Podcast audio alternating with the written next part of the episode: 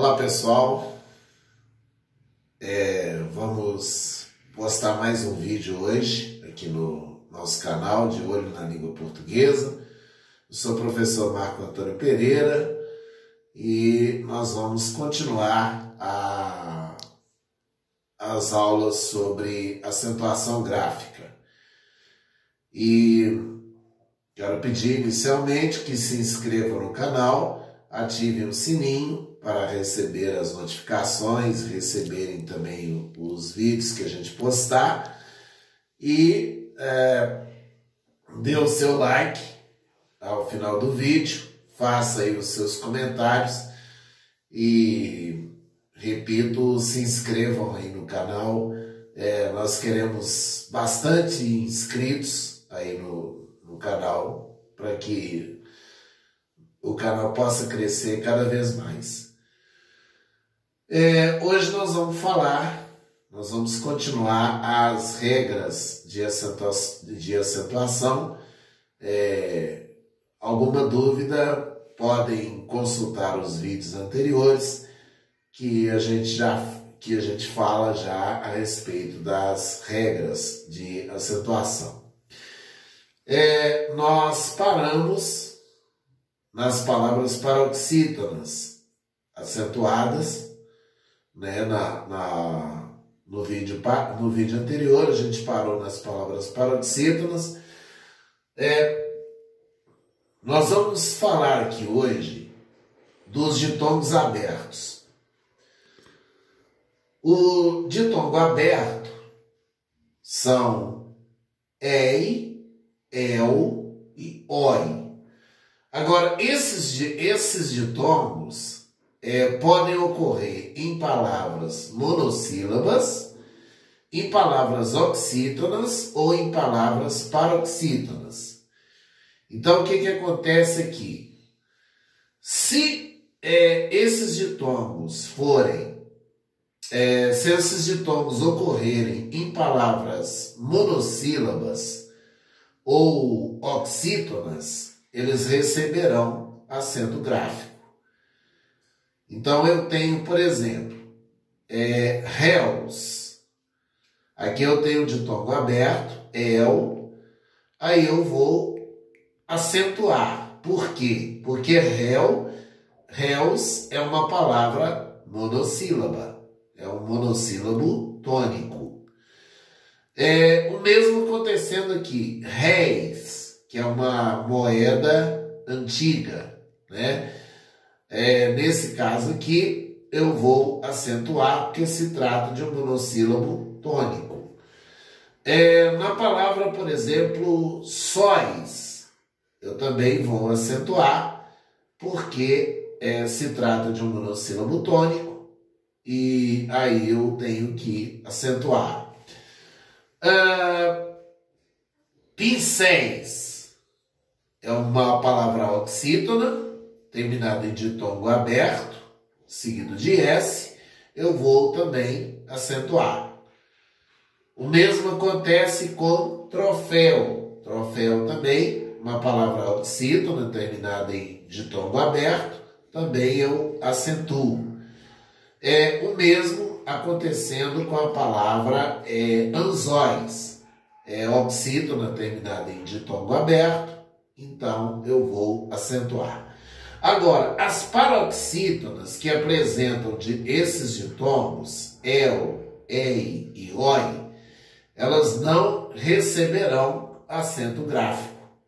Então, por exemplo, ideia não tem acento, é, apoia não tem acento, heróico não tem acento e por aí vai. Agora, nós vamos falar da acentuação dos hiatos. É, a acentuação dos hiatos, ela vai obedecer o seguinte. Eu vou acentuar o i tônico quando ele forma um hiato com a vogal anterior nas seguintes condições desde que ele esteja sozinho na sílaba, ou então esteja seguido da letra S.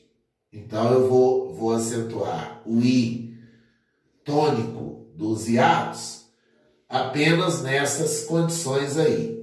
Quando ele estiver sozinho na sílaba, ou então quando é, ele estiver seguido do S. Por exemplo, suponhamos aqui a palavra paraíso. Aqui, dividindo aqui as sílabas, nós vamos ter paraíso. Então, esse I forma hiato aqui com a vogal A. Ele está sozinho na sílaba, então eu vou acentuar. Né? Uh, por exemplo, aqui na palavra país, dividindo aqui as sílabas, eu vou ter país. O I forma um hiato com A e ele está numa sílaba seguido da letra S. Então, nesse caso, eu tenho acento, eu tenho que acentuar. É, a mesma regra vale em relação ao U.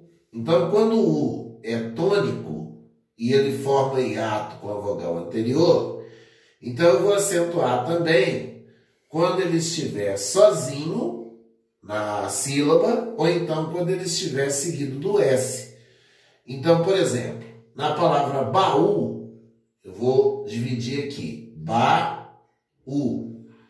Então, o U forma um hiato com o A.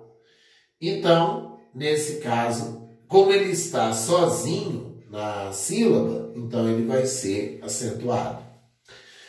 Uh, passando para o plural, para o plural, passando para o plural, é, a palavra baús continua tendo o acento gráfico. Então, aqui ó, baús. O U tá sozinho, tá numa sílaba, né? Tá formando hiato aqui com o A. Ele tá numa sílaba seguido da letra S. Então, nesse caso, eu vou ter o acento. Eu vou ter que acentuar. Bom, é, agora, as condições em que eu não acentuo o I e o U tônicos quando eles formam hiato com a vogal anterior. Bom, primeiro, eu não vou acentuar quando eles formarem uma sílaba com letra diferente do S. Por exemplo, na palavra raiz, eu não vou acentuar a palavra raiz. Por quê? Porque esse i forma uma sílaba com uma letra que é diferente do S. No caso, ele forma letra com ele forma sílaba com a letra Z. Então, raiz não tem acento, como é o mesmo caso de juiz também não tem acento. Agora, é, vamos pegar, por exemplo, a palavra Raul. Raul, o U forma hiato com o A, ele está é, formando sílaba juntamente com a letra L, então, nesse caso também eu não vou acentuar. Agora, atenção aqui. Na palavra raízes, eu vou ter que colocar o acento. Por quê? Porque quando eu vou fazer o plural de raiz, eu acrescento o ES. E aí, com o acréscimo do ES, o que, que vai acontecer? A letra Z vai para a sílaba seguinte.